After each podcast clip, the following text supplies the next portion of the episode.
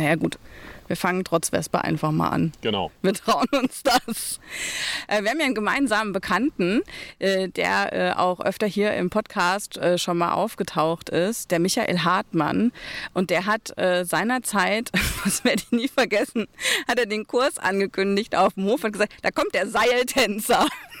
Und ähm, das Erste, was mir damals bei Seiltänzer eingefallen ist, ich bin ja nicht immer so schnell in der Birne, ähm, war hier pur Seiltänzertraum. Als Kind der 90er war ich direkt im pur Hit-Mix äh, gefangen. Äh, tatsächlich ist das ja aber die Anspielung aufs Knotenhalfter gewesen. Und äh, welche Rolle Knotenhalfter in deinem Alltag und in deinem Leben so spielt, äh, das wollen wir heute rausfinden. Ich habe mich eingeladen im Bergischen Land bei Leon Schad. Hallo! Hallo. Wir haben uns kennengelernt im Saarland ähm, auf der Girtenmühle und da hast du ja mittlerweile auch einen richtig festen Spot, wo du immer wieder hinkommst. Also seit dem ersten Kurs, ich weiß, also mittlerweile, du warst auf jeden Fall mehr als zehnmal da, würde ich sagen. Ja, das kommt hin. Ja, genau. Und es erweitert sich auch immer mehr. Immer mehr Leute fragen. Ist auch sehr schön im Saarland. Das lohnt sich. Ja. Und auch heute sind Saarländer hier bei dir auf der Anlage. Du bist äh, seit, ich glaube, mittlerweile zwei Jahren hier in Rolzhagen im Bergischen Land zu Gast, ganz in der Nähe auch von der Linda. Und ähm, ja, wir sitzen jetzt hier auf deiner, ich würde fast sagen, komplett restaurierten Anlage. Erzähl mal so ein bisschen, wie bist du hier hingekommen und was hast du bisher gemacht? Ja, also wir haben die Anlage gekauft vor zweieinhalb Jahren, haben die gefunden durch, einen, äh, durch meinen Onkel, der ja netterweise uns nochmal darauf hingewiesen hat, hier doch mal hinzufahren. Die Anlage war ziemlich runtergekommen, beziehungsweise stark vermüllt und ja, es war einiges zu machen, aber die Substanz war sehr gut. Und ja, dann haben wir es gekauft, haben alles gemacht. Also von 22 Tonnen Schrott über neun, neun Container Müll und so weiter. 150 Pfähle einschlagen, was weiß ich. Also wir haben schon einiges gemacht. Ähm, Halle neu gemacht, Platz auf Vordermann gebracht. Ähm, ja, und jetzt mittlerweile ist es doch ein richtig schöner Fleck Erde geworden. Ja, auf jeden Fall. Wir haben uns hier niedergelassen an deinem Reitplatz. Wir gucken nach oben ähm, auf die Koppeln. Da bin ich eben mit der Isa schon mal durchgelaufen. Da stehen die Pferde und äh, sind ganz zufrieden am Fressen. Unten der Stall aktuell ist leer. Aber du hättest theoretisch schon auch für einige Pferde Platz. Also ich würde mal sagen, so 15 bis 20 würdest du auf jeden Fall unterkriegen, oder? Genau. Im Sommer haben wir die Pferde halt sehr viel draußen, außer es ist warm. Dann kommen die Pferde natürlich rein. Ähm, und das ist auch das Konzept, ne? dass die Trainingspferde wirklich viel Wiese zur Verfügung haben und eben nicht in der Box gehalten werden. Du bist hier seit zwei Jahren und Menschen können, wenn sie das wollen, dir ihre Pferde bringen. Ähm, was würdest du sagen, ist denn so dein, ähm, dein, dein Angebot, was du machst? Weil ich weiß, es fängt ja quasi beim Jungpferdeprogramm an. Das geht dann über, ähm, ich sag mal, das, was man klassischerweise so als Problempferde bezeichnet, die auch jetzt nicht zwingend irgendwie einen Westernsattel wahrscheinlich erstmal drauf haben müssen, bis hin in den wirklich auch in den Turniersport. Genau, so kann man das sagen. Das heißt, ähm, ein großer Fokus ist immer noch das Starten von Jungpferden, einfach auch ja eine Passion von mir. Also ich glaube auch, dass das Starten von einem Pferd der wichtigste Punkt im Leben eines Pferdes ist. Ähm, und natürlich, klar, es ist nicht, nicht gebunden an die Reiterei. Das heißt, jeder ist willkommen, jeder kann vorbeikommen. Ähm, heute bin ich eher an dem Punkt, dass ich versuche, ein Pferd in eine Haltung zu bringen, die es anatomisch am besten einnehmen kann. Und das ist einfach reitweisen ungebunden. Genau, es hängt eigentlich nur mit dem Pferd an sich zusammen. Und vom Angebot her, klar, wir starten die Jungpferde, ähm, gehen natürlich auch an die Pferde, die sonst keiner mehr so viel reitet, sage ich mal. Und natürlich auch der Turniersport, klar, immer noch gerne. Mhm. Ja. Da finde ich das, das ist einfach so ein Ding, das fand ich ganz, ganz besonders schön, als ich das das erste Mal gelesen habe auf deiner Homepage. Weil als du damals das erste Mal zum Kurs zu uns gekommen bist, ähm, hat mir der Name einfach bis dato noch nichts gesagt. Also habe ich das, was alle erstmal machen, gemacht. Ich bin zu Google gegangen, habe gesagt, Google, sag mir mal, wer das ist. und dann haben wir eben die Homepage gefunden. Und ein Satz, den ich einfach so richtig gut fand, da war halt, dass du halt einfach dich auch weigerst, deine Turniererfolge dahin zu schreiben. Weil halt einfach, das halt einfach nicht Teil deines Vermarktungskonzeptes ist, zu sagen, ich war erster dort in der Disziplin und das ist das, was mir wichtig ist, sondern einfach eine ganz bewusste Ausformulierung. Ich schreibe hier keine Erfolge hin, egal ob ich die hatte oder nicht. Und ich werde auch in der Zukunft keine hinschreiben, weil es einfach nicht mein Fokus ist. Ja, das stimmt. Ich denke, der Fokus sollte einfach auf einem solide aus, äh, ausgebildeten Pferd liegen. Und ähm, das Ganze heißt ja nicht, dass ich nicht gerne showe, aber in meinen Augen sollte der Turniersport oder auch das Starten auf dem Turnier ein Abfallprodukt des guten Trainings sein. Und Ähm, viele Leute, die ich so kennengelernt habe, die nur vom Turniersport leben, geraten alle in so einen Strudel und müssen, müssen irgendwann liefern. Und zwangsläufig ist es oftmals, nicht bei jedem, aber oftmals so, dass die Qualität einfach leidet. Genau. Und dadurch auch einfach die Technik vernachlässigt wird. Und das ist eine Sache, die ich so nicht möchte und auch nicht unterstützen möchte. Mhm. Ähm, von den Verbänden her, wo würde man dich jetzt aber, wenn man sagt, ich würde dich gerne mal Turnierreiten sehen, wo müsste man da hinkommen, um da mal zu gucken? Ist disziplinenabhängig. Wenn wir jetzt äh, an Western Riding denken, äh, dann würde man mich auf jeden Fall auch bei der DQA da mal antreffen. Wenn wir über eine Pleasure nachdenken, dann auf jeden Fall bei der EWU.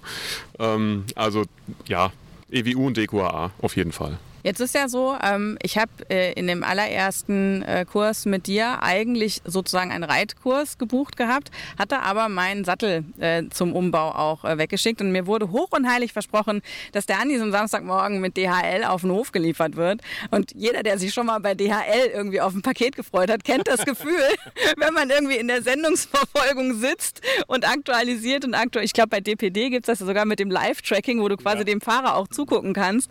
Ähm, das war es jetzt jetzt nicht, aber ich habe halt einfach gesehen, das ist noch nicht mal auf dem Lieferfahrzeug. Also war halt irgendwann an dem Morgen klar, so scheiße, ich kann nicht reiten. Und da ich aber zu dem Zeitpunkt auch einfach schon schlechte Erfahrungen mit schlecht sitzenden Sätteln gemacht hatte, wollte ich mir dann auch keinen ausleihen. Und hast du gesagt, das macht doch nichts, dann machst du das Bodenarbeitsprogramm mit. Und dann war ich erst, ich war so gefrustet, weil ich dachte, ey Kacke, ich will hier zwei Tage reiten. Ja, ich will hier nicht, ich will hier nicht den Namen von dem Pferd in den Sand tanzen. Ja, und ich hatte echt erst schlechte Laune deshalb.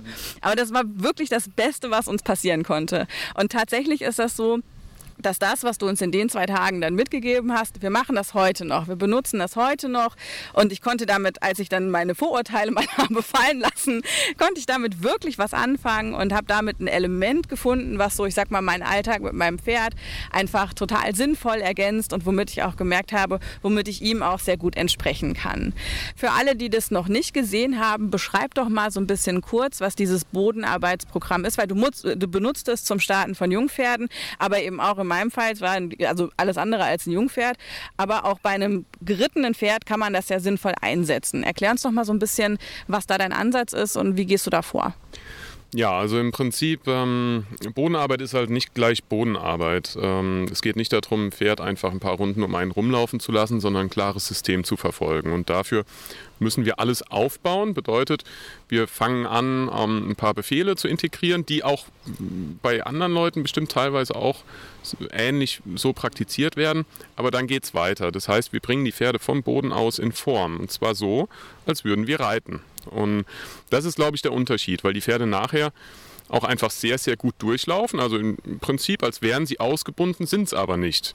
Und dann wird es effektiv. Und wenn das Ganze dazu dann noch wirklich steuerbar ist, das heißt, man wirklich ein Pferd punktuell auskuppeln kann, also reinholen kann, Handwechseln machen kann und das Ganze nicht ähm, in so ein in so ein, so ein, so ein Guru-Ding abdriftet, sondern klar berechenbar ist. Man kann es sogar in Formeln packen, also das habe ich auch schon gemacht. Ähm, dann macht es für mich richtig Spaß und es ist auch für die Pferde sehr leicht anzunehmen, weil es ja nachvollziehbar ist. Es ist nichts, was wir antrainieren. Jedes Pferd trägt es in sich. Und das Ganze ist einfach jetzt gepaart mit Anatomie. Das heißt, wir bringen die Pferde dann wirklich in Form. Genau, das ist die Idee. Ja. Ich merke auch immer an meinem Pferd, dass das wirklich auch anstrengend für den ist, weil sobald er sieht, was ich vorhabe, siehst du so richtig im Gesicht, wie der so, oh nee, wir machen wieder das. Lass uns was anderes machen. Weil das ist, also ich habe wirklich das Gefühl, dass man da auch in sehr kurzer Zeit ja. wahnsinnig effizient was machen kann. Also ich habe so das Gefühl, andere sind irgendwie halt 20, 30 Minuten am Longieren und setzen sich dann noch da drauf. Und, aber am Ende des Tages haben die Pferde so, weiß ich nicht, für die Teile, wo es wichtig ist, vielleicht noch nicht mal zwingend irgendwie was getan. Und mein Eindruck ist, dass man ähm, über diese Form der Bodenarbeit tatsächlich mit vergleichsweise wenig Aufwand und auch in wenig Zeit echt was rausholen kann. Genau. Einmal das und dazu kommt, ähm, ich bin kein Freund davon, viele Kilometer auf Pferde zu spulen. Das heißt, wenn man, also es sollte nicht der Fall sein, dass man ein Pferd eine halbe Stunde laufen lassen muss, bis es irgendwann mal den Kopf runternimmt, sondern äh, das geht eigentlich nach zwei Minuten und man ist sofort effektiver dran, hat keine Überbelastungen drauf und die Pferde gehen schlichtweg nicht kaputt. Und das ist ja äh, im Prinzip das, was wir alle wollen, also was das Ziel auch darstellen sollte. Mhm. Ja. Jetzt haben wir ja ganz oft so, wenn wir uns die Vermarktung von Pferdeleuten angucken, haben wir ganz oft, das ist schon fast auch, würde ich sagen, so eine Trendausprägung, irgendwo stehen, biomechanisch korrektes Reiten, anatomisch korrektes Reiten, Reiten nach physiotherapeutischen Gesichtspunkten, auch äh, Sattelanpassung nach äh, physiotherapeutischen Gesichtspunkten ist so ein ganz fancy Ding. Was bedeutet für dich anatomisch korrektes Reiten? Also, ähm, muss ich ein ganz bisschen ausholen. Ich habe mich immer dafür interessiert und fand es einfach immer äh, interessant, auch bei meinem damaligen Chef zu sehen, was der sich so für Gedanken gemacht hat. Ähm, ich habe irgendwann einen ersten Kurs bei der äh, Frau Gesameier-Bittmann mitgemacht. Und das war für mich schon ziemlich ausschlaggebend. Ähm, das heißt, es ging einfach darum, dass jedes Pferd bestimmte Winkelungen vorgegeben hat und man ein Pferd in einen ganz einfachen Winkel einstellen kann und dann ist der möglichst oder ist der beste Bewegungsablauf möglich? Ja, und das würde ich unter Biomechanik eigentlich verstehen wollen. Und dass das Ganze eben auch geht, ohne die Pferde dafür zu quälen.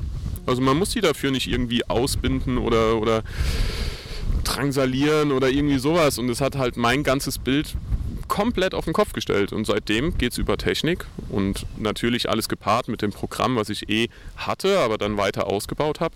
Und das ist für mich Biomechanik angewandt.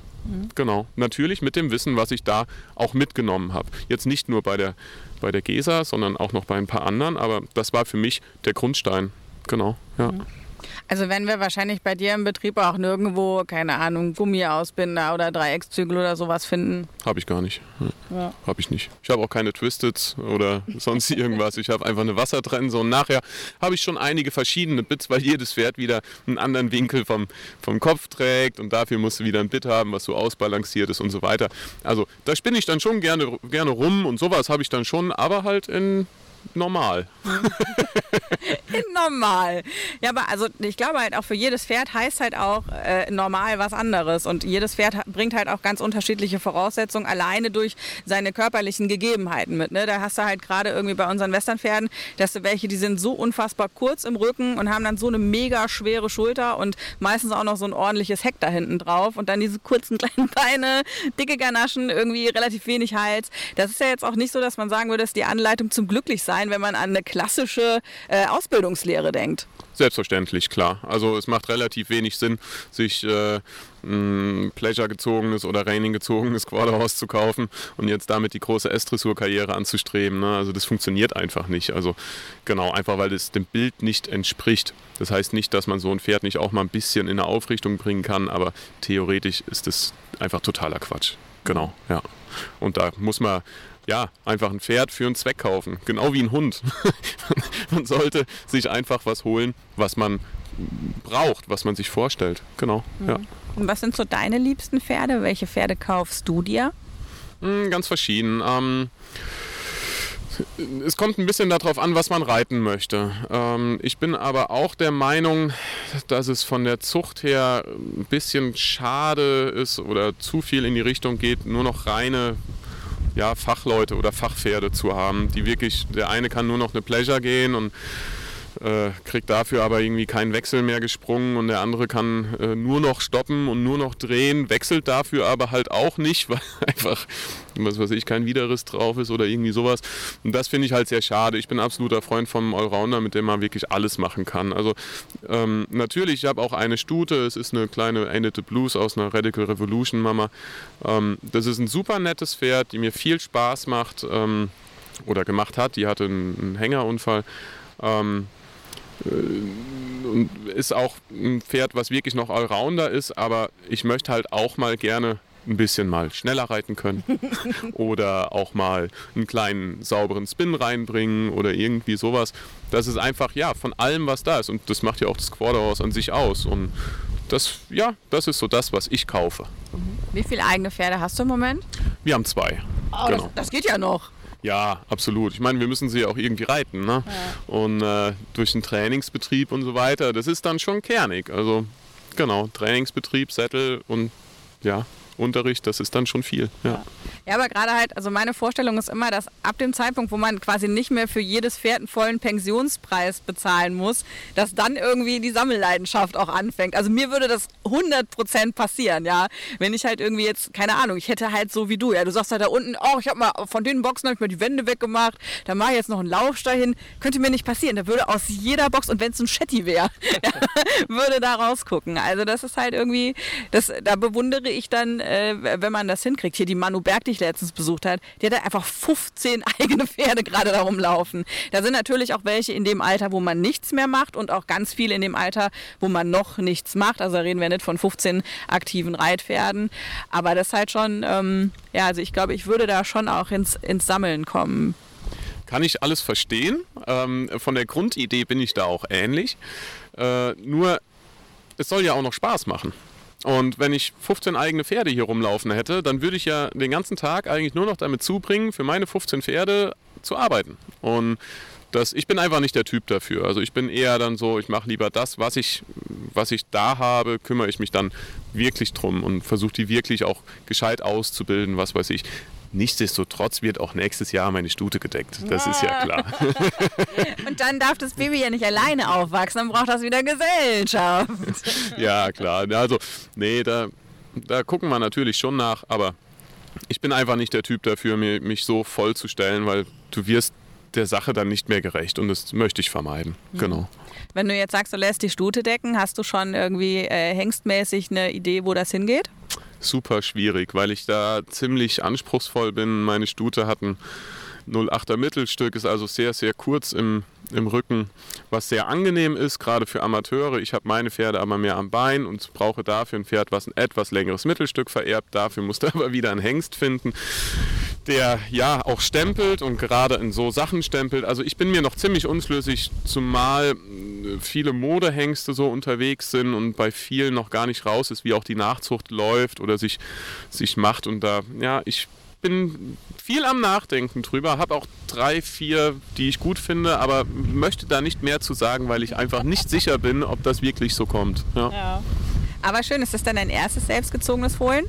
Nee, nee, nee. Wir, äh, also bin ja, komme aus, bin in der vierten Generation Pferdezüchter äh, und äh, das, ja, da hatten wir schon ein paar. Alles klar, das heißt also das ganze Thema erstes, erstes Fohlen, ich finde es immer was Besonderes. Weißt du noch, was euer erstes oder dein erstes Fohlen war, was du aktiv mit auf die Welt gebracht hast? Ja, das war ähm, die äh, I'm a Hot Chili Barbie, eine Stute aus dem. Ein geiler Name! Ja, genau, genau. Die war aus dem äh, HH I'm a High Horse, ein Terrace Catalyst, aus einer Free Bars Mama, genau. Ja, da, die habe ich mit auf die Welt gebracht. Ja. Die Hot Chili Barbie. Gibt's die noch hier? Ja, die gibt's noch. Äh, die steht bei meiner Mutter, genau. Schön. Das ist ihr Reitpferd noch, ja. Wie ist das so, wenn du als Junge in so eine Pferdesache reinwächst? Weil ganz oft ist es ja so, also für Mädchen klar, Traum und Wendy-Paradies, aber ganz oft sieht man ja auch, dass Jungs, die in so Pferdebetriebe äh, reingeboren werden, dass das jetzt nicht das Erste ist, worauf die so krass Bock haben. Wie war das bei dir? Ich hatte auch eine ganze Zeit keine Lust, ähm, so von 8 bis 14 würde ich sagen. Ähm, das ist natürlich dann auch genau die Phase, wo man richtig in die Pubertät kommt und auch mal richtig anstrengend ist. Glücklicherweise bin ich da zu meinem damaligen Chef gekommen, der mich mal richtig gedeckelt hat. Ähm, und das war, glaube ich, eher die Sache. Das fand ich viel cooler, dass da jemand ist, der mir mal richtig auf den Sack haut. ja, muss man, muss man so sagen. Ähm, da waren die Pferde einfach unheimlich klasse, ähm, das mitzumachen. Aber es ging erstmal darum, dass ich mich da aufgehoben gefühlt habe. Und äh, dann kam das ganze Pferdetraining einfach noch deutlich mehr mit dazu. Aber so von 8 bis 14 hatte ich auch mal keine Lust. Ja. Mhm. Ich kann das übrigens sehr gut äh, auf die äh, Pferdewelt jetzt auch wieder übertragen. Ich habe meinen ja mit drei gekauft und der hatte so mit vier, fünf hatte der eine Phase. Da war der auch echt wirklich unausstehlich. Und da hatten wir so eine Stutengruppe von so ein paar ältere Warmblutstuten zwischen 20 und 25 Jahre alt. Und dann habe ich den, dem die Stuten gehört haben, habe ich gefragt, kann ich den da mal eine Woche dazustellen? und dann ging der da ins Bootcamp und er hat in der Woche wirklich für sein Leben gelernt. Mhm. Der ging wirklich als ätzender, pubertierender Pickel da rein und kam da raus mit hängenden Ohren so, ja, ist okay, wir können jetzt arbeiten, aber bitte, bitte stell mich nicht wieder zu diesen Muttis. genau so ist es. Genau so kann man es sagen. Und im Prinzip sehnt sich ja jeder, ob das jetzt Mensch oder Tier ist, äh, danach eine gewisse Leitung zu haben. Also so schätze ich das zumindest ein. Genau. Ja. Und so war das bei mir, ja. Ja, gerade aber bei so pubertierenden Pferden, äh, finde ich, sieht man halt auch oft, dass Leute viel zu viel, ist mein Eindruck, in das Verhalten und auch in die, vor allem in die Motive von Pferden hineininterpretieren. Ähm, das ist was, was du wahrscheinlich auch in deinem Traineralltag öfter auch mal mitkriegst. Wie gehst du damit so um? Also ich persönlich bin ziemlich emotionslos beim Training und setze das auch voraus. Und wenn jetzt, sage ich mal, Schüler oder auch Leute auf Kursen oder so anfangen, emotionsbehaftet zu trainieren, bin ich da schon ziemlich, ähm, ja, wie sagt man am besten, ziemlich, ziemlich klar und direkt und weise sehr klar darauf hin, dass das bei mir nicht geht. Und ähm, das Schöne ist, es hat noch nie einer abgebrochen oder irgendwie sowas, sondern die Leute sind nachher eigentlich sehr froh und setzen es um. Das ist also eigentlich immer der Fall. Aber Emotionen im Pferdetraining oder irgendwas da rein zu interpretieren, wir vermenschlichen alle viel zu viel. Ein Pferd hat ja, ein Pferd denkt nicht wie wir, es hat einfach Instinkte und folgt denen. Und wir dürfen auf gar keinen Fall da irgendwas Menschliches rein interpretieren oder reindenken. Das geht gar nicht. Ja, ich meine, das ist das eine. Das erlebt man aber auch bei Männern. Ja, dass die, ja das hat er gemacht, weil. ja, wo ich immer denke, ja, nee, hat er nicht gemacht, weil. Weil zu solchen komplexen äh, Gedankengängen ist der halt überhaupt nicht in der Lage. Und einfach denen dann auch so Motive zu unterstellen, das finde ich immer schon. Ich erwische mich auf der anderen Seite aber auch selber dabei. Und aber gerade halt, also Frauen ohne Emotionen im Reitsport, ey, wenn wir mal ehrlich sein, das geht halt auch nicht. Ja, klar. Also ähm, also Emotionen sollen natürlich dabei sein und ähm, es ist ja auch ein sehr emotionaler Sport. Das muss man ja sagen, gar keine Frage. Nur sollte man eben nicht zu viel Emotionen im Training haben. Das ist einfach das, was ich damit ja aussagen möchte. Ja. Mhm. Ich glaube, da würde ich mir jetzt auch unterstellen, dass ich da äh, durchaus auch in den letzten Jahren für mich ein Auskommen gefunden habe. Also zum Beispiel an Tagen, wo ich merke, dass ich irgendwie griffig bin, dann setze ich mich im Zweifel gar nicht aufs Pferd. Oder gehe halt ins Gelände oder longier oder so. Weil es gibt ja immer auch Möglichkeiten, einfach dann so Konflikte zu vermeiden, die halt auch jetzt, jetzt halt einfach mal so im Leben einer vielleicht emotional etwas spontaneren Frau einfach mal zwingend auch auftreten können. Aber wir kommen mal nochmal zu den Pferden. Wenn wir jetzt ein äh, junges Pferd hierher zu dir bringen und ähm, also ich sage mal, wir haben jetzt ausgeschlossen, dass der irgendwie dreijährig auf der Euro laufen soll, weil dann wirst du mich aller Voraussicht nach nach Hause schicken. Aber wie würde denn jetzt der, der Alltag von meinem jungen Pferd hier aussehen, wenn ich den zu dir ins Training bringe? Jedes Pferd hat drei Wiesenstücke a 25 mal 50 Meter. Und das ist schon relativ viel, sage ich mal. Und wenn die jetzt, sagen wir mal, äh, den letzten abgefressen haben, dann stellt man die vorne wieder drauf und da ist wieder nachgewachsen. Das ist eine Sache. Das heißt, die Pferde stehen dann draußen. Die stehen auch im Sommer 24 Stunden draußen immer wetterabhängig. Ist zu heiß oder ist Hagel oder was weiß ich, dann kommen die natürlich rein, gar keine Frage. Ansonsten, das Pferd kommt runter oder wird jeden Tag runtergeholt. Ich habe dafür keinen Co-Trainer oder irgendwas. Die einzige Person, die hier äh, noch irgendwas ab und zu mal ein bisschen mithilft, ist meine Lebensgefährtin. Und ähm, das ist auch wieder so ein Punkt, den ich sehr wichtig finde. Man bezahlt ja, es ist ja im Endeffekt eine Dienstleistung und die Leute bezahlen dafür, dass der Trainer es selber macht und nicht irgendein Co-Trainer oder so. Ähm, dann hole ich das Pferd runter, es wird geputzt und dann am Anfang fangen wir an mit der ganz normalen Bodenarbeit. Erst frei, das Pferd frei folgen lassen und so weiter. Dann kommt das Longenprogramm ähm, und dann wird klar gesattelt und losgeritten. Genau. Mhm. Und gerade bei den Jungen ist das äh, eher so, dass du die dann jeden Tag ein bisschen arbeitest oder ich sag mal an wenigen Tagen ein bisschen mehr. Beschreib mal so, sag mal die ersten vier Wochen von denen. Also Training ist generell fünfmal die Woche. Also das ist vollkommen normal und Natürlich müssen wir es steigern. Wir können beim Jungpferd jetzt nicht davon ausgehen, also richtig konzentrieren, wo es mal wirklich um die Wurst geht, geht am Anfang eh nicht länger als zwei, drei Minuten. Alles andere sind Abläufe. Ähm, das heißt, das Pferd mal rumschicken oder irgendwie sowas. Das ist ein Ablauf. Aber das Pferd, dem Pferd was Neues beibringen oder was, was Neues abrufen, das ist äh, immer relativ kurz. Und die Anfangseinheiten sind meistens eh ziemlich kurz. Also ich würde sagen, so die erste Woche bin ich pro Einheit nie länger als eine Viertelstunde oder so dran. Also das ist dann schon ja, vollkommen ausreichend. Und dann brauchen die auch Ruhe. Die sind dann echt platt mental. Also so freitags merkst du, dass denen einfach die Köpfe rauchen. Ne? Dann müssen die einfach mal zwei Tage stehen. Mhm. Genau. Das ist aber auch tatsächlich meine Erfahrung, wenn Kurs mit dir ist. Ich habe ja jetzt auch, ich glaube, wir haben drei oder vier Kurse auch zusammen gemacht. Ehrlicherweise hat uns auch immer sonntags ganz schön der Hirnskasten gebrannt. Also das ist halt auch, also ich meine, beim ersten Mal, okay, da weiß man ja noch nicht, was kommt, aber ich sag mal, spätestens ab dem zweiten Kurs haben wir uns ja alle doll gefreut und yeah, wir machen da weiter und so. Aber trotzdem, jedes Mal Sonntagabend hast du das Gefühl, dir hat einer einen Akku rausgenommen. Ja, da muss ich eine kurze Anekdote zu erzählen. Das fand ich richtig klasse. Ich war auf einem Kurs ähm, und habe äh, eine Teilnehmerin dabei gehabt, die zwei Wochen vorher einen Raining-Kurs mitgemacht hat. Und ich hatte einfach erklärt, wie meine Kurse so ablaufen und immer Einzelunterricht und morgens und, oder vormittags und nachmittags eine Einheit.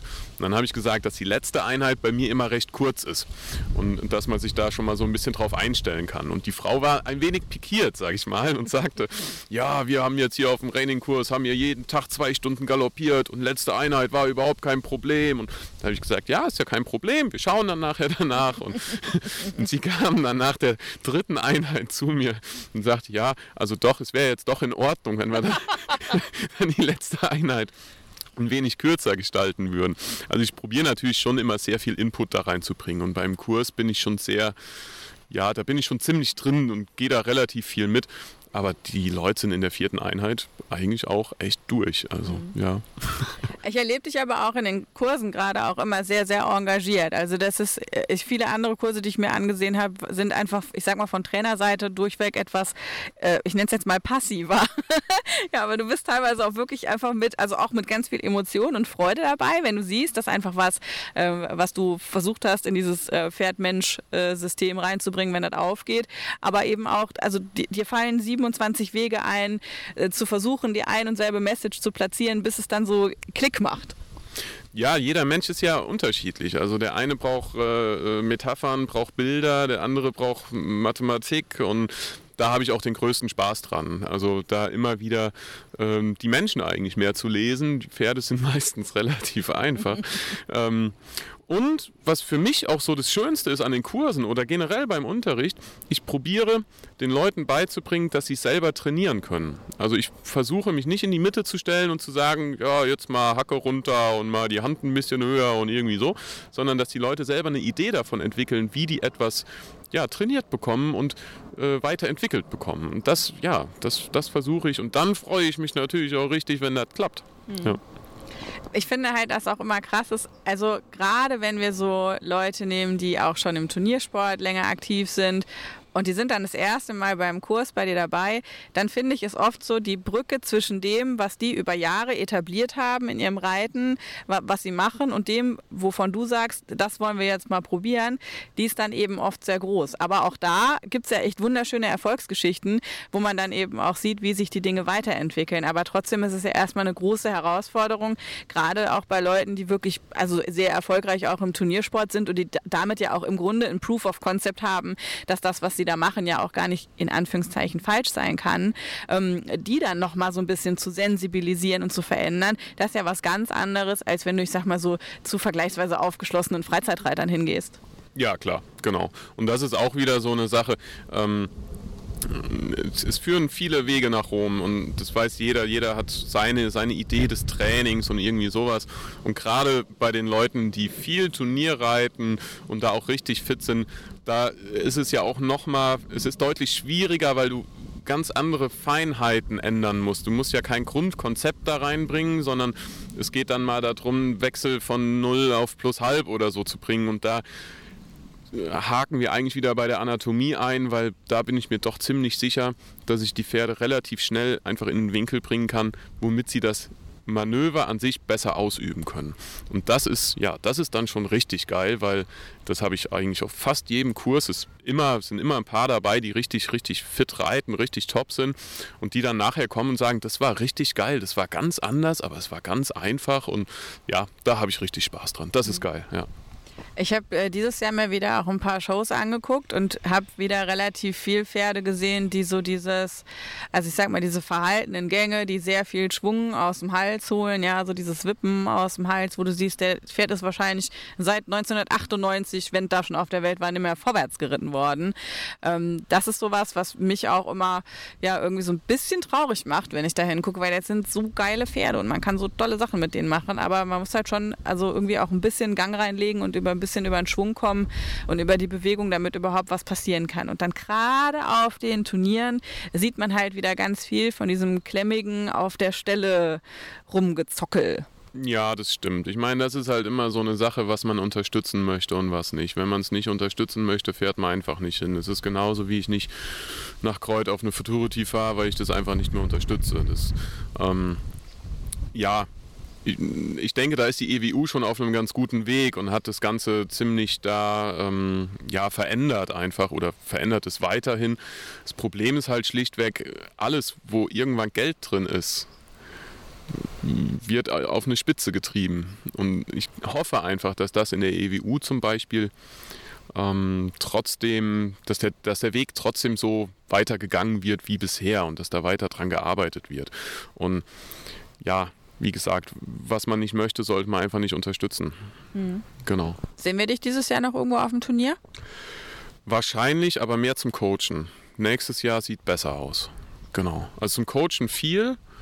Nach Aachen werden wir auch mal fahren, aber auch nur für einen kleinen. Ein bisschen Longschline, ein bisschen Trail in Hand und so Sachen. Mhm. Genau wenn man dich Turnierreiten sehen möchte, kann man auf YouTube mal gucken. Du hast nämlich von Aachen auch, ich glaube, es ist eine Junior Western Riding und eine Senior Western Riding, hast du auf YouTube online. Ja, das war eine, eine Green und eine, eine Senior Open Western Riding, genau. Das war 2015. Ich hatte auch noch einige mehr Videos drin, aber das sind halt so die Sachen. Ich äh, das ist, jetzt hast du mich natürlich auch echt gekriegt. Ne? Ähm, das ist das Einzige, was ich drin habe. Ich weiß nicht, bin ich braucht es nicht. Hm. Ja, aber gerade bei deiner YouTube-Auswahl, das habe ich ähm, natürlich nochmal, als ich mich vorbereitet habe, dann nochmal hingeguckt und gesagt, das macht er ja schon sehr clever. Also er hat wirklich so aus jedem Bereich, hat er so ein Appetithäppchen online gestellt, dass man so ein bisschen gucken kann. Aber es reicht noch lange nicht, um was zu verstehen, aber einfach schon mal, um eine Idee davon zu kriegen. Und das ist ja, glaube ich, auch da können wir ja Social Media auch wirklich gut nutzen und können einfach den Leuten auch so ein bisschen Eindruck davon vermitteln, wer wir sind, was wir machen und was eben vielleicht der Trade-off sein könnte, wenn die denn zu uns kommen. Was würdest du dir denn wünschen, wenn ich jetzt irgendwo hingehe und beschreibe, wer du bist und was du machst? Was würde dir am ehesten entsprechen? Wie würdest du dich am liebsten beschrieben wissen? Oh, das ist natürlich, das ist ja eine Frage. Ja, ich weiß, es ist nicht ganz so trivial, aber also wir versuchen es mal. ähm, ja, wie sagt man das? Ähm, ich glaube einfach, dass man mich vielleicht als Menschen beschreiben könnte, der versucht, ein gutes Haltungskonzept zu haben und Pferde nett trainiert schlichtweg nett. Also so, dass ein Pferd es auch versteht. Genau. Und dass es System hat. Mhm. Genau. Aber viel mehr dazu zu beschreiben, da muss ich ja, also was man selber von sich für ein Bild hat, das ist, wobei ich das noch nicht mal so habe. Ich habe mir noch nie diese Frage gestellt. ähm, ja, also genau, einfach ein Partner, Pferd. Mhm. Partner des Pferdes, genau. Mhm. Also natürlich ist das eine Art und Weise, wie man dich auf jeden Fall beschreiben könnte, ohne viel falsch zu machen. Ich glaube aber tatsächlich, dass man noch viel mehr sagen kann und darf über das, was du bist und was du tust. Weil am Ende ein Pferd nicht trainieren, ja, okay, das stimmt. Aber es geht ja tatsächlich noch ein bisschen weiter. Also du holst auch die Menschen einfach sehr, sehr gut ab. Äh, die Pferde werden gut abgeholt und du betrachtest das Ganze ja nicht nur als diesen einen Moment, wo das Pferd schon gesattelt da steht und dann steigen wir auf, sondern es ist eine ganze Ecke ganzheitlicher. Unter anderem ja auch das Thema Sattel ist bei dir nicht nur so, dass du am Ende des Tages hingehst und kannst irgendwie sagen, also passt oder passt nicht, sondern du hast ja dann eben auch ähm, seit mittlerweile sind es zwei Jahre dein eigenes Sattelmodell Modell rausgebracht, was ja nun jetzt auch nicht, ich sag mal, das gehört nicht zum klassischen Trainerdasein dazu. Ja, gut, das stimmt. Ähm, also ich habe ja auch Westernsattler noch gelernt und habe mich natürlich weiterentwickelt. Man reitet relativ viel, reitet auch verschiedene Sättel und irgendwann hat man auch eine eigene Idee davon und möchte die natürlich auch gut umgesetzt wissen. Und äh, seit ein paar Jahren arbeite ich mit der Bianca Bienhaus zusammen von der Sattlerei Bienhaus und ähm, ich habe mich hingesetzt und habe den Sattel entworfen. Sie hat ihn gebaut. Ich bin sehr zufrieden. Und viele Leute, die ihn testen und reiten, sind wirklich, glaube ich, auch ziemlich zufrieden. Das ist, das ist schon richtig gut. Und da ist einfach das Know-how ja, von zehn Jahren Tüftelei einfach da reingelaufen. Ja, und das macht schon viel aus. Also ja, genau. Also ich habe ja auch schon drin gesessen äh, beim Kurs, den du mal bei uns gegeben hast. Da war der ganz neu. Das war, also ich habe diesen Kurs aus mehreren Gründen echt noch gut in Erinnerung. Zum einen, weil ich in diesem wirklich sehr, sehr angenehmen Sattel gesessen habe. Zum anderen, weil ich da zum ersten Mal seit zehn Jahren mal wieder vom Pferd gefallen bin. Stimmt, da hatte der ja. sich erschrocken da unten in der Ecke. Ja. Und ich habe einfach voll gepennt. Das ja. mich richtig hart. Und leider gibt es von dem Absturzmoment auch noch ein Foto. Vielleicht, ja, da, ja, Victoria war ja extra für den Kurs da zum Fotos machen. Und es ist natürlich, also ne, ich fotografiere ja auch gern. Und ich höre immer auf zu fotografieren, wenn ich denke, ab hier ist es den Leuten unangenehm. Das hat sie halt null gemacht. So, es gibt wirklich so eine Serie, wo du von komplett hier so ein Indianer-Move an der Seite runter, wo du das mit angucken kannst. Aber im Sattel drin gesessen war wirklich, war super bequem. Ähm, Jetzt haben wir ja auch hier gerade heute so einen Fall, ne? Bekannte von uns hatten Sattel von dir, ist heute hier. Ihr habt euch das zusammen angeguckt, ihr habt den jetzt ein Stück weit modifiziert, baut den jetzt gerade wieder zusammen, dann kann ihr nachher das Pferd und ihren angepassten Sattel wieder mitnehmen. Und ich finde diese Frage, passt mein Western-Sattel, die hängt irgendwie wie so ein böser Dämon über diesem Western-Thema. Und ähm, da würde ich jetzt gerne erstmal so einsteigen, dass du mal so, ich sag mal, verbalisierst. Ich weiß, das im Podcast ist mit Zeigen immer schwer, aber beschreib mal so ein bisschen, was jeder so machen kann, um mal so auf einer Grundbasis sich, sich seinem Pferd und seinem Sattel vielleicht zu nähern. Okay, ähm, also was natürlich jeder einfach mal machen kann, ist einen Sattel einfach auflegen, nicht festgurten, kein Pad drunter tun, das Pferd losführen, schauen, ob der Sattel an Ort und Stelle liegen bleibt, sprich also auch im Schwerpunkt. Ähm, dann sollte man immer schauen, dass die Bars vorne nicht auf dem Schulterblatt Knorpel reiben. Wenn der Sattel dort nicht reibt, rutscht er auch in den meisten Fällen nicht nach hinten. Dann kann man schauen, ob der Sattel an sich zu viel Wölbung hat, das heißt, er drauf kippelt wie, ähm, wie eine, eine Wippe oder sowas.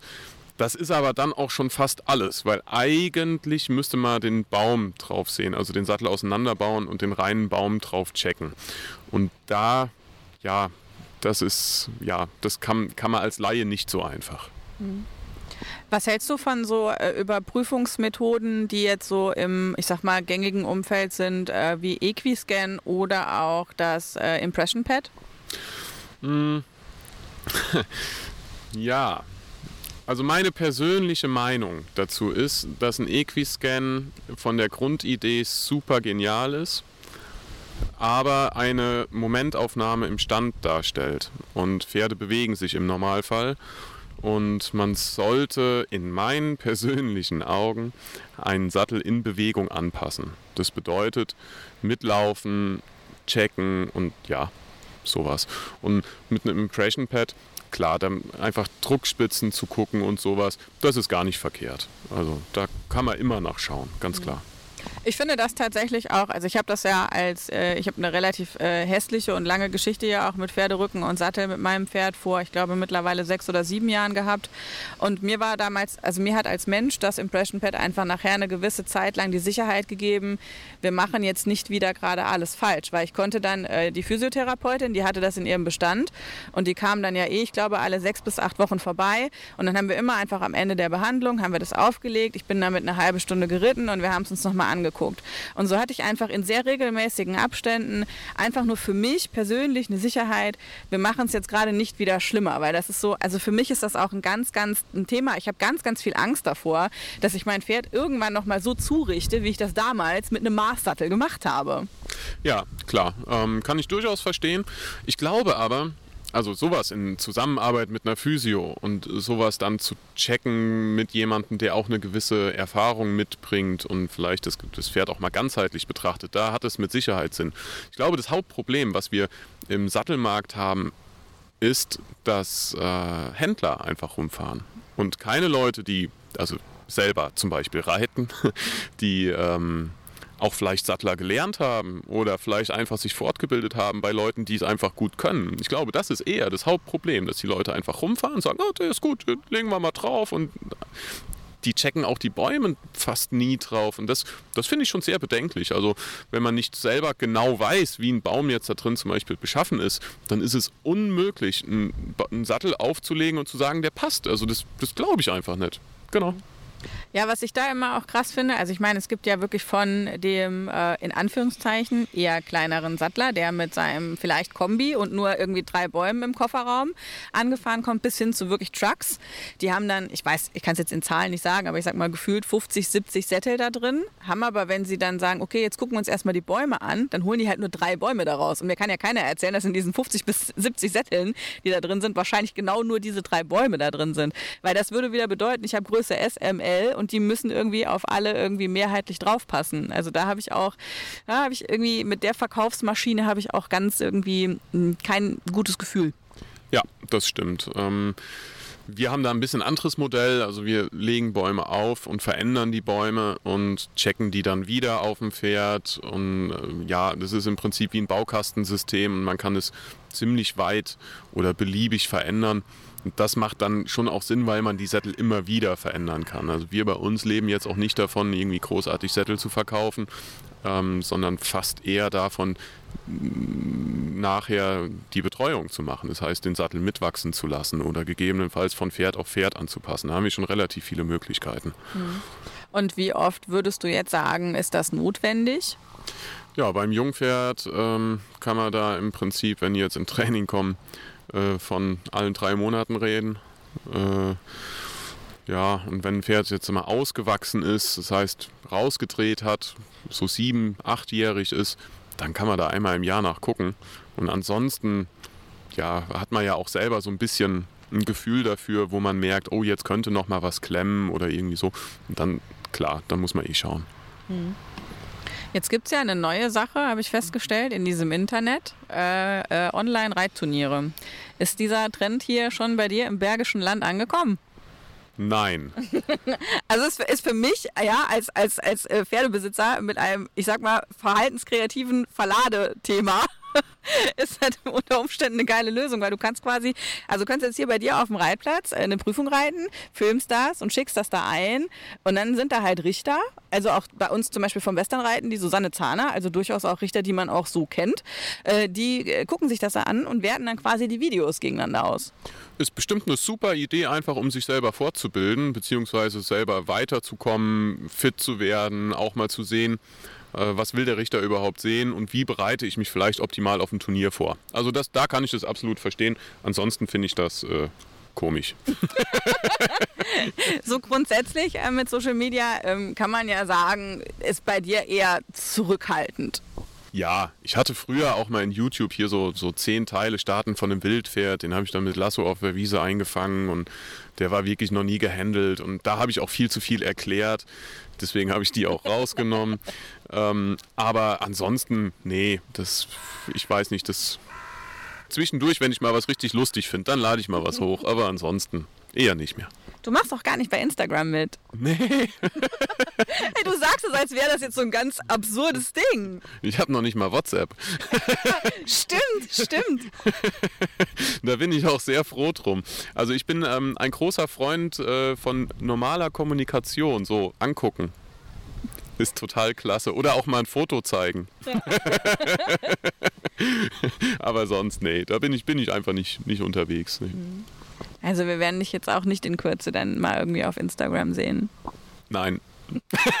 Ey, ich muss ja ganz ehrlich sagen, ich finde es ja allein aus voyeuristischen Gründen fällt mir ja meine Social Media Diät, die ich da mache, fällt mir sauschwer. Ja, also ich merke gerade, dass ich mich so ein bisschen von der Welt abgeschnitten fühle, dadurch, dass ich halt Instagram nur noch auf dem iPad habe. Weil ich bin ja, ich bin ja schon bei den Süchtigen, ja, das heißt, also ich mache quasi hier auf dem Handy gibt es das nicht mehr, aber auf dem iPad. Und ich merke dann schon, wie ich quasi so, wie ich den nächsten Kick ich den kaum noch aushalten kann. So, das ist irgendwie äh, relativ strange. Und ganz viel von unserem Reitsport spielt sich ja tatsächlich auch online ab. Also es ist ja wirklich nicht nur so wie hier, in, also du hast ja wirklich hier eine perfekte kleine Idylle im Bergischen Land, die auch einfach, wo du, sag ich mal, wo du ganz, ganz individuell dein Ding machen kannst und wo es keine Bandenpolizei gibt, wie in so einem klassischen größeren Reitstall. Aber gerade halt online passiert halt auch ganz viel. Und da kriegen halt, also die einen kriegen vermeintlich zu Recht auf die Mütze, andere haben im Zweifel gar nichts Böses im Sinn gehabt und kriegen dann halt auch ordentlich was ab.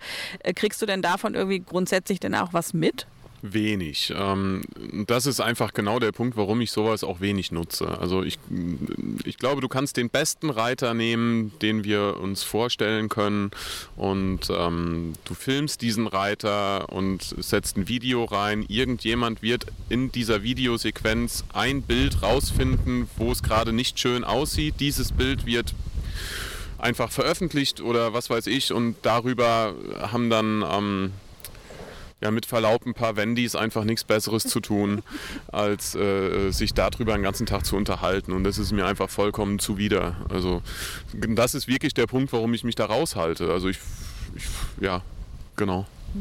Stichwort Pferdemädchen schließt sich hier vielleicht ganz gut an. Was fällt dir ein, wenn du nur den Begriff Pferdemädchen hörst?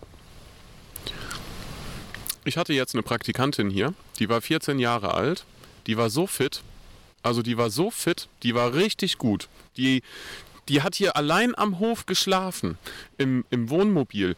Morgens ist sie um 6 Uhr aufgestanden, ist hochgegangen, hat erstmal überall Wasser kontrolliert. Danach hat die die Pferde runtergeholt, also ihr Pferd dann, ähm, hat den gesattelt, geputzt, alles fertig gemacht. Das ist für mich ein Pferdemädchen. Mhm.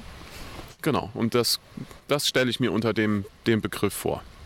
Am liebsten. und Reality Check, die meisten Pferdemädchen, die man sonst so sieht, die sind das ja nicht gerade. Ja, ich glaube auch einfach, die Zeiten haben sich ein bisschen geändert. Die meisten sind halt heute mehr auf Instagram unterwegs als auf dem Hof. Ne? ich habe wirklich letztens, wir hatten hier so ein äh, kleines Stadtfest bei uns unten in der historischen Altstadt. Und dann habe ich so gegenüber, ähm, und es war, war so ein wunderschöner Lauerabend und es war irgendwie Licht, hat auch gerade stimmungsmäßig total gut gepasst. Und dann sitzen so fünf Hühner nebeneinander, alle rausgebrezelt ohne Ende. Und von diesen fünf hat halt nicht eine mit einer anderen gesprochen, sondern die haben, wenn überhaupt, haben die sich mal so zugewendet, ein schnelles Selfie gemacht und ab dann waren die wieder jeder in ihrer Welt auf dem Handy. Das heißt, die waren einfach gar nicht da. Das war halt schon richtig krass ich bin doch recht froh, dass ähm, äh, ich da noch einer Generation angehöre, wo das, äh, wo das nicht so versiert ist einfach. Das, ich finde das ganz schade. Also Albert Einstein hat es damals schon vorausgesagt. Er hat doch damals schon gesagt, dass äh, irgendwann nur noch über Medien kommuniziert werden wird und die Leute äh, sich auch gar nicht mehr unterhalten. Mhm. Genau, und da sind wir jetzt. Das finde ich sehr schade. Auch ich finde das ja mit dem Unterhalten im Postka Podcast auch immer super. Da nimmt ja. man sich nämlich auch immer auch mal so richtig Zeit für ein Thema. Was würdest du sagen, sind Themen aus dem Pferdebesitzer sein oder aus dem Reiter nehmen, für die man sich mehr Zeit nehmen sollte? Ein guter Beschlag, ähm, ein guter Sattel und ein äh, gutes Training. Dafür sollte man sich mehr Zeit nehmen. Und vor allem mal Linien verfolgen. Es gibt viele Leute, die so, so rumhüpfen und überall mal so ein bisschen mitmachen und mal, mal hier trainieren, mal da trainieren. Ich bin auch absolut Freund davon. Ich habe viele Reitschüler, die ich auch wegschicke, die, wo ich sage, hier, was weiß ich, geht mal zum, zum Michael Colvin für einen Trail oder, oder irgendwie sowas. Das, das mache ich viel. Ähm, aber ich glaube, dass es viel mehr, dass viel mehr Zeit darauf verwendet werden sollte, sich für eine Sache Zeit zu nehmen und die eine Sache mal wirklich durchzuziehen. Das wäre gut. Ja, Michael Colvin ist jetzt auch so ein Name, den habe ich sowohl von der Sylvie Jeckle wie auch von der Manu Berg wie auch von dir jetzt wieder gehört. Ähm, der scheint irgendwie schon so ein besonderer Typ zu sein, wo auch, ich sag mal, die Trainer selber dann hingucken. Ja, der ist einfach auch dazu kommt, also der ist technisch einfach super und er ist menschlich der ist einfach klasse. Ist einfach ein ganz lieber, kleiner, knubbeliger Ami. ja? Und ähm, die kochen auch alle nur mit Wasser, aber der hat einfach so viel Erfahrung und der, der, der scheut sich auch nicht davor, sein Wissen weiterzugeben. Das finde ich klasse. Mhm. Wann war deine letzte Reitstunde?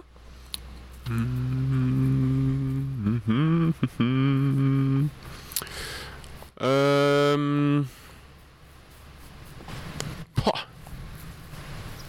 Das ist schon ein bisschen her.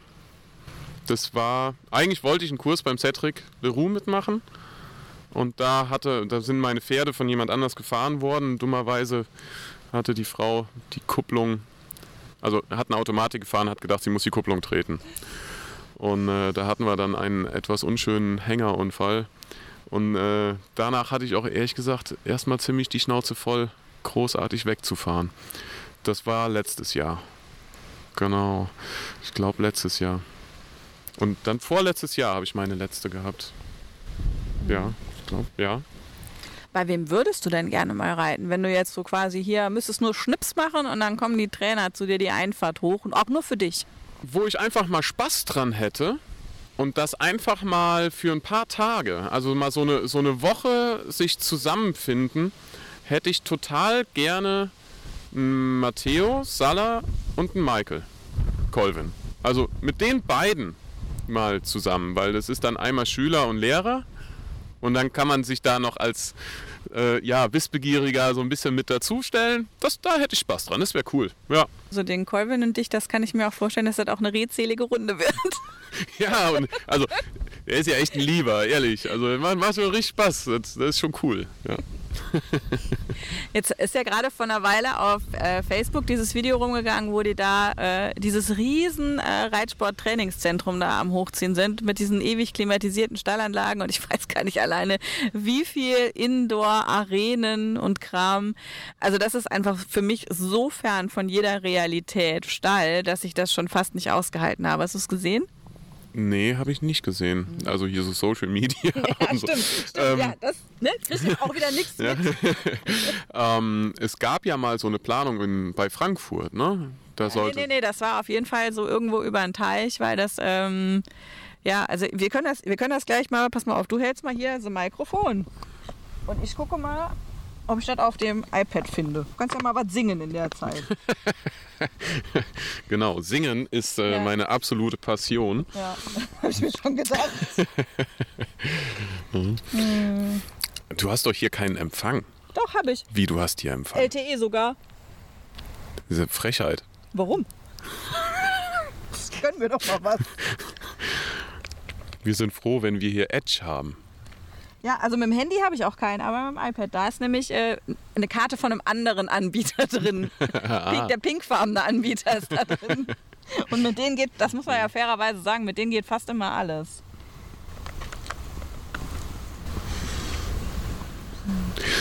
Was ist das da? Also, was ist das für eine, für eine, für eine Anlage oder was für ein Plan? Ja, das weiß ich halt nicht mehr. Es war halt aber so ewig groß. Ich glaube, es war irgendwas von der FEI. Na, da müssen wir uns ja eh ein bisschen bemühen, dass wir mit den, zumindest mit den Rainern da überhaupt noch mitspielen dürfen, ne? Das ist noch nicht so ganz safe, ne? Nee, ich glaube nicht. Ach, ich finde es nicht. Ich suche das mal raus, ich schicke dir, das. Ich schick dir das dann per E-Mail.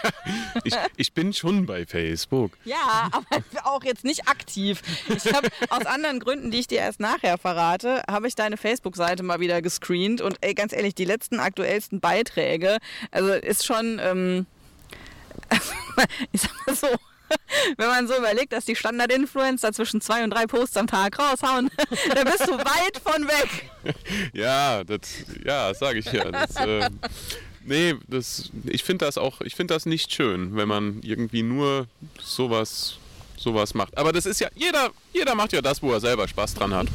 Aber kennst du denn so ein bisschen Influencer-Vokabular? Also weißt du, was gerade so die angesagten Wörter sind? Also ich hatte jetzt letztens äh, Kontakt mit äh, einer Person, die sowas macht und habe mich gefragt, ob die noch alle Tassen im Schrank hat. ähm, weil das ist ja, es hat ja nichts mehr mit normal, also ich, äh, wir haben irgendwie früher auch so Jugendsprache gehabt, ne? aber da verstehst du ja kein Wort mehr. Und äh, ich finde das, ja, ähm, man kann auch wirklich lachen und an- anstatt LOL zu sagen oder also Aber ey, pass auf, LOL ist so Internet-Slang von uns Anfang der 2000er, ne? ja, genau.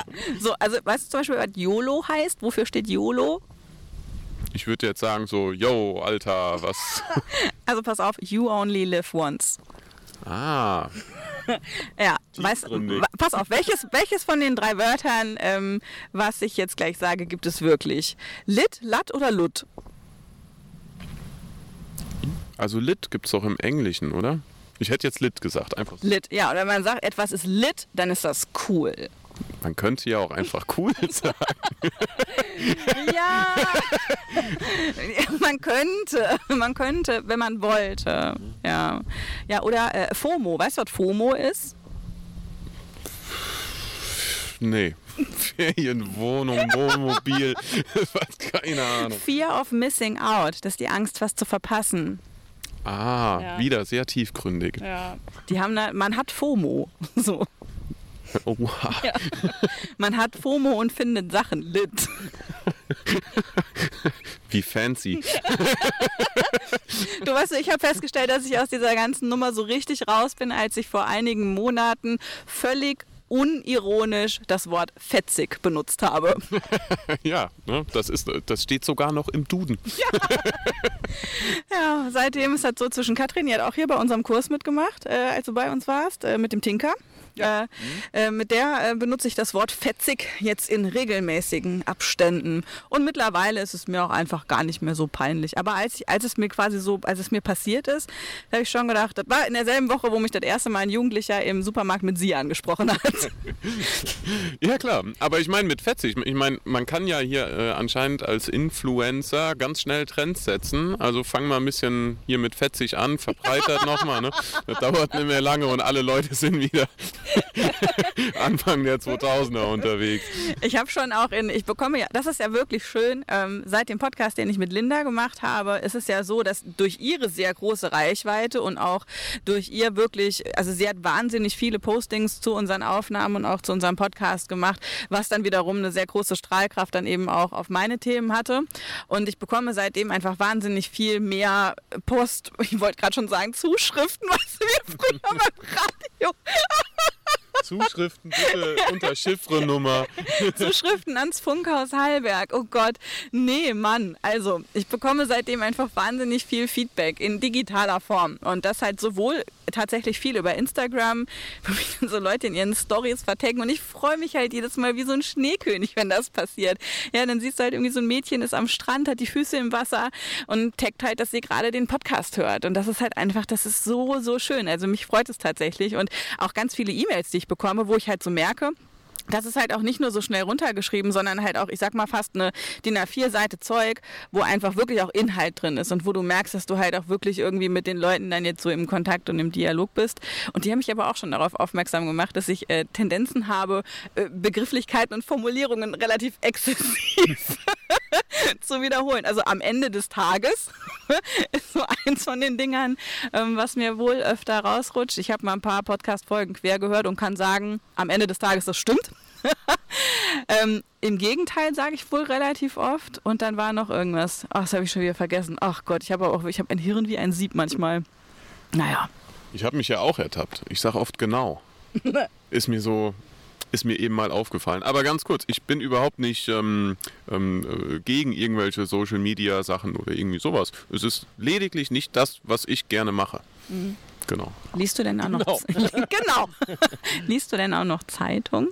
Ja, Ja. ab und zu. Ja. Aber nicht, nicht äh, täglich. Aber ich lese auch nicht mehr so viel Bücher. Ich bin schon bei Hörbüchern angelangt. Das kenne ich, die Phase hatte ich auch. Und dann habe ich fast eine Weile gar nicht mehr gelesen und habe nur noch Hörbücher gehört. Und bei mir ist halt im Moment ganz schlimm mit Podcasts. Ich habe jetzt schon eine Regel, ich darf nur noch einen neuen Podcast abonnieren, wenn ich dafür einen anderen in gleichwertiger Länge und Frequenz sozusagen aus der Rotation nehme. Weil ansonsten ist, ich muss mir das demnächst vom Schlaf abziehen. Es ist halt auch alles, der Inputsektor ist dann auch irgendwann voll. Social Media ist für mich halt auch viel, wo ich so Input, ich sage auch mal nachrichtlicher Natur. Ich meine, wir wissen, das ist alles in Filterblasen und da muss man auch ganz vorsichtig sein. Aber das, äh, ich sag mal, da kommt auch ganz viel so ansonsten Information zu mir, was gerade irgendwie wohl vielleicht genau wichtig sein könnte oder was man halt gerade auch so sagt. Hast du äh, Medien äh, rund um das Thema Pferd oder Reiten, ähm, wo du sagen würdest, das sollte man mal gesehen oder gelesen haben? Also es können Bücher sein, es können Videos sein oder auch Vorträge. Also ich finde, es gibt einfach gerade im, im, im Reiterbereich, wenn ich da so an, an Gerd Heuschmann denke oder so, es gibt halt einfach sensationell gute Vorträge, wo man sich halt auch einfach dann mal hinsetzen kann und guckt sich dann von mir aus dann auch so, wenn nicht einer mitgefilmt hat, das bei YouTube mal an, noch besser natürlich live, weil man dann auch am Ende irgendwie noch äh, mit anderen im Dialog sein kann. Was würdest du sagen, sind da so Inhalte, die man als Reiter oder Pferdebesitzer mal sich anschauen kann, die du empfehlen kannst? Also anzuschauen ist natürlich relativ schwierig, weil die meisten Leute, die richtig fit sind, wenig auf YouTube veröffentlichen. Ne? Ähm, wenn man was live gucken kann, dann würde ich jedem einfach mal einen, Vortrag bei der Gesa Meier äh, ans Herz legen, einfach weil es interessant ist. Man muss nicht alles davon übernehmen oder so, damit hat es nichts zu tun, aber es ist super interessant. Und ansonsten, wie du gerade sagtest, Gerd Heuchmann, ich meine, das Video hat natürlich schon die ersten Wellen überhaupt mal richtig geschlagen und es ist relativ gut gemacht und auch wenn ich finde, dass es anatomisch jetzt nicht alles widerspiegelt, was ich mir da so vorstelle oder auch gerade in den gerittenen Beispielen, so ist es doch super anschaulich und man kriegt erstmal eine Idee davon. Und ansonsten an Trainingsvideos oder so, hm, gibt Sachen, aber die sind, die muss man halt alle kaufen und die sind dann höllisch teuer und die meisten sind auch von drüben. Also in Deutschland kenne ich da gar nicht so viel. Mhm. Da gibt es ja jetzt aber auch tatsächlich ein Konzept mit äh, WeHorse. Da kannst du für einen monatlichen Abopreis, dieses klassische Netflix- oder Spotify-Modell, mhm. kannst du quasi, hast du Zugriff auf alle Videos. Ich bin auch, äh, also ich habe ich es richtig schlecht gemacht. Also ich habe mir das Abo abgeschlossen, habe aber noch kein Video geguckt. Also das, ist, das kann ich zur Nachahmung nicht empfehlen, weil das kostet nur Geld und bringt gar nichts. Aber mach das Abo äh, und guck die Videos, weil da sind halt auch wirklich dann so von, also Isabel Wert und Co. sind dann da auch so ähm, äh, Videos drin, äh, wo man mal schauen kann. Ich kann nur tatsächlich noch nicht sagen, wie es ist, weil ich bisher, ich habe traurigerweise nur das Abo. ja gut. Ja. ja. Jetzt, wo wir so drüber reden, merke ich auch, gut. Jetzt auch die Woche Urlaub rum und ich habe noch so, Scheiße. naja, wo wir es eben im Singen hatten. Wenn wir jetzt in eine Karaoke-Bar gehen würden, was würdest du singen? Ja, ich höre ja eher so, so Gitarrenmusik und bluesig, sowas. Ähm, John Lee Hooker könnte ich jetzt so ein bisschen. Also natürlich auch jedes Johnny Cash-Lied, das geht natürlich. Oder Toby Keith. Geht auch sofort, klar. Sowas. Das würde ich. Hörst du Musik beim Reiten?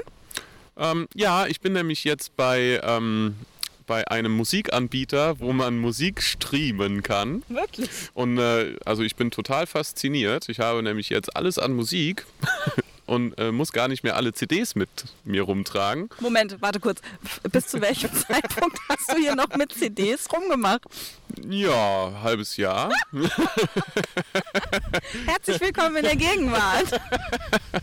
Auch ich mochte das auch. Also es hat ja auch immer was Schönes. Ähm, ja, und jetzt habe ich auch so eine kleine tragbare Box und das ist, das ist, das ist doch schön. Ja, also da werden sich dir, ich sag dir eins, Welten werden sich öffnen. Was ich an diesen ähm, Anbietern sehr gerne mag, also ich bin ja bei Spotify, da gibt es übrigens auch den Podcast, also kannst du auf deiner kleinen Box von dem Streaming-Anbieter, kannst du auch einen Podcast hören. Das ist ja der Wahnsinn, ich bin nämlich auch, auch bei Spotify. Wow, wir sind in der Gang, in derselben Straßenbande. ähm, und ähm, Sag mal jetzt Lit.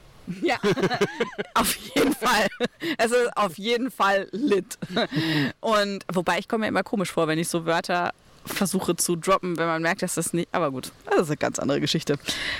Ähm, was wollte ich sagen? Warte kurz. Das mich mit deinem Lit hast mich mal richtig ordentlich hier rausgebracht.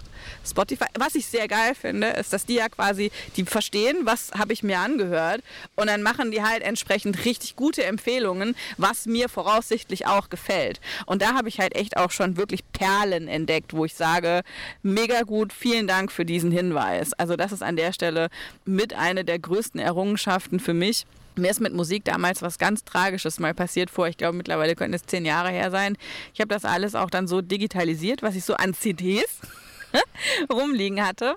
Und dann war das ein großes Laufwerk, äh, wo das alles drauf war. Und da habe ich auch ganz bewusst nichts anderes drauf gemacht. Da habe ich irgendwann offensichtlich mal aus, aus Versehen Steuerung X gedrückt, als ich da drauf war. Und das ist ja ab einer gewissen Menge Dateigröße auf diesen freaky Windows-Maschinen verschwindet das halt und macht halt noch nicht mal mehr Stationen im Papierkorb, weil das halt so viel und so groß war, sondern verschwindet halt sofort im Nirvana. Das heißt, ich habe einfach Jahre und, und eine, eine Lebensgeschichte von Musik mit einem einer versehentlichen Bewegung eliminiert und da bin ich jetzt einfach froh, dass mir das auch nicht mehr passieren kann. Ja, genau das gleiche hatte ich auch. So eine externe Festplatte, oh. alles drauf und dann ist das Ding einmal runtergefallen und alles war weg. Da, ja, ich war wirklich deprimiert. Ja. Aber tatsächlich, äh, ich bin jetzt in der äh, Fernseher in der neuen Welt angekommen. Äh, ich habe jetzt ein Smart TV zu Hause und ich habe ihn gestern zum ersten Mal angemacht, habe ihn mit dem Internet verbunden und ey, ganz ehrlich, ich habe da gesessen, ich hatte so richtig große Augen. Mir hat sich eine Welt geöffnet da. Das ist schon, das ist schon krass. Wie ist es bei dir mit Fernsehen? Äh, relativ wenig. Ich äh, habe einen Blu-ray-Player. ähm, und ähm, ja, da gucke ich dann schon gerne so Trainingsvideos oder sowas drauf. Und ansonsten gucken wir relativ wenig. Gerne mal einen Film, aber sonst kommt ja irgendwie auch eher recht viel Komisches im Fernsehen. Ja, ja also ich habe halt bei mir ganz klar Sonntagabend Tatort, das ist die einzige ja. Pflichtveranstaltung ja. und dafür habe ich halt noch einen Fernseher und jetzt mal gucken, also wie das jetzt halt, ob ich jetzt da irgendwie mal vielleicht mehr Sachen gucke, weil das jetzt so ein geilen Gerät ist, das muss ich mal noch rausfinden.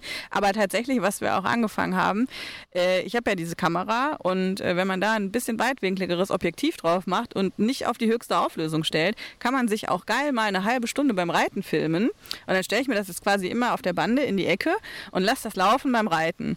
Und dann muss man echt erstmal mehrere Sachen hinkriegen. Zum einen muss man sagen, man darf einfach nicht so sehr auf sich gucken und feststellen, mein Gott, bist du dick geworden, weil das weiß man ja eh schon, aber das ist halt in dem Moment, wo man sich dann reiten sieht, ist schon nochmal irgendwie, da muss ich sagen, als Mädchen leide ich dann nochmal ganz anders.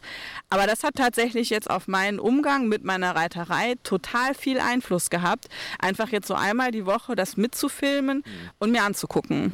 Das kann ich also auch nur jedem empfehlen. Ich lasse mich auch wirklich oft filmen und analysiere immer viel. Das ist unheimlich wichtig. Also da ist natürlich dann so Möglichkeiten zu haben, richtig gut. Mhm. Genau. Das könnte ich mir halt auch vorstellen, gerade so, wenn sich so Trainer und Reitschüler schon länger kennen, dass man irgendwann auch so ein System findet. Ich sag mal, gerade wenn räumliche Trennung halt irgendwie äh, äh nicht möglich macht, dass man mal eben so zusammenkommt, dass wenn man sagt, guck mal, ich habe hier ein Thema, ich mache dir davon mal ein Video, du guckst dir das an und dann sprechen wir mal. Hast du das irgendwie bei dir schon etabliert? Gibt es sowas schon? Ja, öfter. Also ich habe viele Leute, die mir gerade mal Videos schicken, was weiß ich, das Pferd dreht nicht mehr, das Pferd hebelt sich irgendwo raus oder halt irgendwelche Probleme. Und äh, das wird mir oft zugeschickt, gucke ich mir auch immer gerne an und äh, gebe dann meine Tipps dazu und dann schicken sie nachher wieder ein Video und wie ist es vorwärts gegangen oder wo hakt Also das machen wir schon viel. Mhm. Wie würdest du sagen, wie ist da so die, ähm, die Erfolgsquote im Vergleich zum direkten, wir sind hier zusammen und arbeiten zusammen daran? Es dauert schlichtweg länger. Also wenn man vor Ort ist, dann kriegt man es natürlich deutlich schneller hin. Aber äh, ja, doch, Erfolgsquote ist auf jeden Fall da. Aber es ist alles nichts dagegen, daneben zu stehen und klar Infos zu geben. Mhm. Jetzt ist das ja halt aber auch gerade, wenn man so Leute hat, mit denen man gerne arbeitet, wo man halt aber nicht regelmäßig vor Ort sein kann, ist das halt immer schwieriger. Würdest du dann ja sagen, okay, dann lieber seltener was machen, dafür aber bei einem Konzept bleiben oder halt ähm, bei einem Konzept bleiben und ergänzend irgendwie dann vielleicht noch andere Kurse besuchen? Wo stehst du da? Also äh, ich habe das vorhin ja mal so angerissen, dass ich auch Leute dann mal weiterschicke zu anderen Trainern, die einfach fachlich in manchen Sachen deutlich fitter sind ähm, oder einfach andere, andere Kniffe haben. Ansonsten finde ich das ziemlich schwierig, weil entweder man kommt dann in so ein Trainergehoppe und fährt eben nicht die eine Linie. Mm, und dann muss man ja auch wieder schauen, dass die Trainer zumindest ansatzweise untereinander ein ähnliches Konzept haben. Und das finde ich eigentlich viel schwieriger. Natürlich kann man irgendwo mal ein bisschen, bisschen Unterricht mitmachen, aber das hatte ich jetzt vor kurzem erst. Da war auch eine Frau, auch aus dem Saarland, die ist dann zwischendurch woanders geritten, was auch klar ist, das muss sie ja, ne? ich bin ja nicht immer da. Aber das war eine Vollkatastrophe. Ne? Also da ist innerhalb kürzester Zeit echt ganz schön viel richtig, richtig rückwärts gegangen, also richtig schlecht geworden. Und das, ja gut, das, äh, das ist dann halt schwierig. Mhm. Deswegen bin ich da so geteilter Meinung. Wenn man jetzt jemanden hat, wo man weiß, ah, okay, ja, der ist auch richtig fit, der kann richtig was, der, der hat ein gutes Konzept, dann bin ich immer dafür. Klar, weil man kann nur daraus lernen. Ne? Mhm.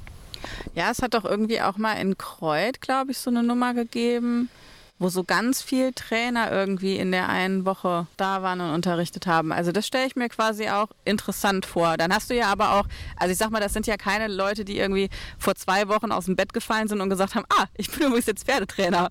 Genau. Also das ist, äh, das finde ich auch richtig geile Veranstaltungen oder generell, wenn sich Trainer untereinander treffen und voneinander profitieren. Also bin ich immer Freund von und auch immer dafür offen. Sowas sollte eigentlich viel, viel mehr gemacht werden.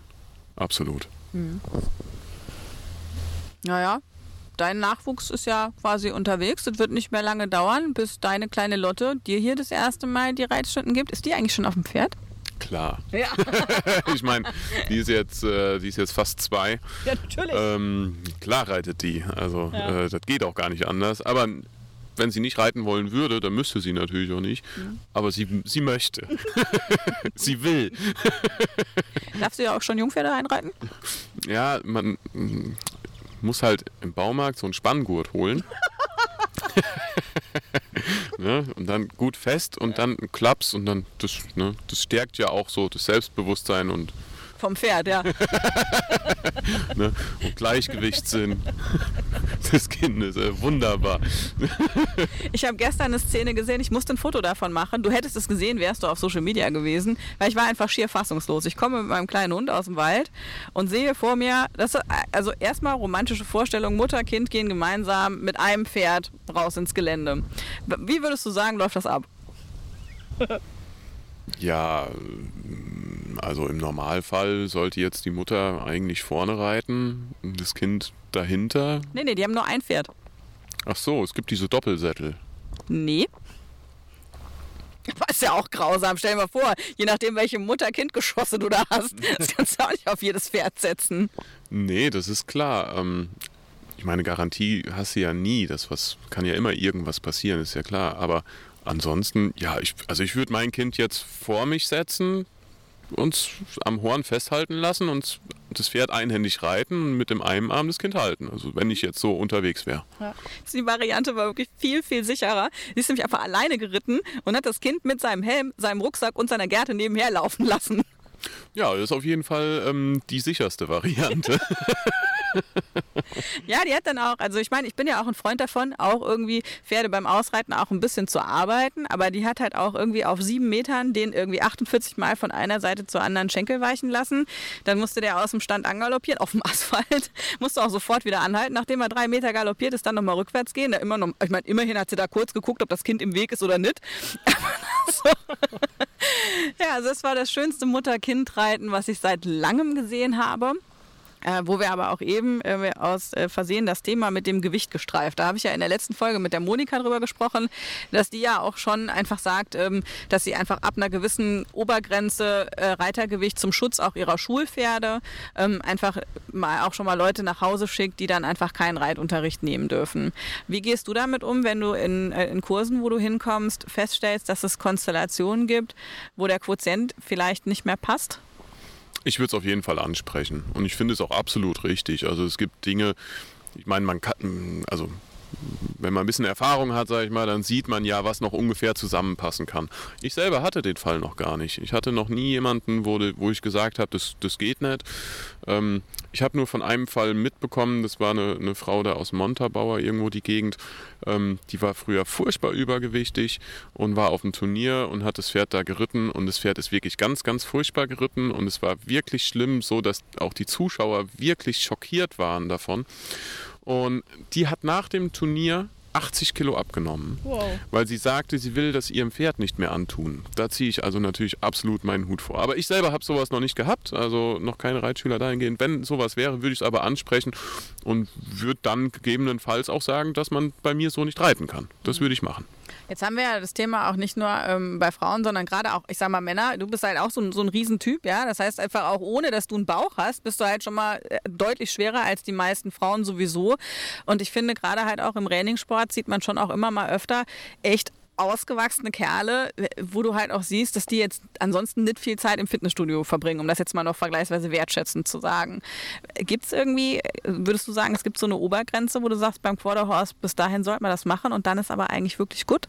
Ich denke, das hängt immer von vielen Faktoren ab. Das heißt, man kann natürlich auch ein bisschen dicker sein, dafür oder, oder, oder ja, schwerer sein, aber dafür ein Pferd sehr gut rundreiten können und dadurch vielleicht den, den Schaden noch ein bisschen bisschen äh, außen vor lassen. Aber wie gesagt, es kommt darauf an, wie gut ist das Pferd gebaut, wie steht es da, wie gut reitet derjenige. Aber wenn man irgendwie mit 120 Kilo auf einem 1,40 Meter Pony rum eiert und ähm, das Pferd äh, natürlich gerne stoppt, damit es dann halt mal anhalten kann, äh, dann sollte man die Notbremse ziehen. Mhm. Und da ist natürlich auch das Thema, passt der Sattel eigentlich gut, wird ja auch umso wichtiger, je mehr Gewicht oben drin ist. Ich habe gerade hier die Tage auch auf unserer Facebook-Seite geteilt, da war irgendwie vom Bayerischen Rundfunk, ähm, die haben mal so Druckspitzen durchgemessen ähm, von drei Reitern, also ein sehr, sehr schmales Kind, die erwachsene Frau und der erwachsene Mann, ähm, einmal äh, jeweils Bitte? Mit, dann ohne Sattel, ne? Genau. Einmal mit. Einmal mit und einmal ohne. Und da hat man halt auch wirklich krass gesehen, wie einfach signifikant die Druckverteilung sich da ändert. Und das war jetzt noch mit dem Englischsattel, mhm. wo ja die Auflagefläche auch und dementsprechend die Möglichkeit zur Verteilung nochmal deutlich kleiner ist.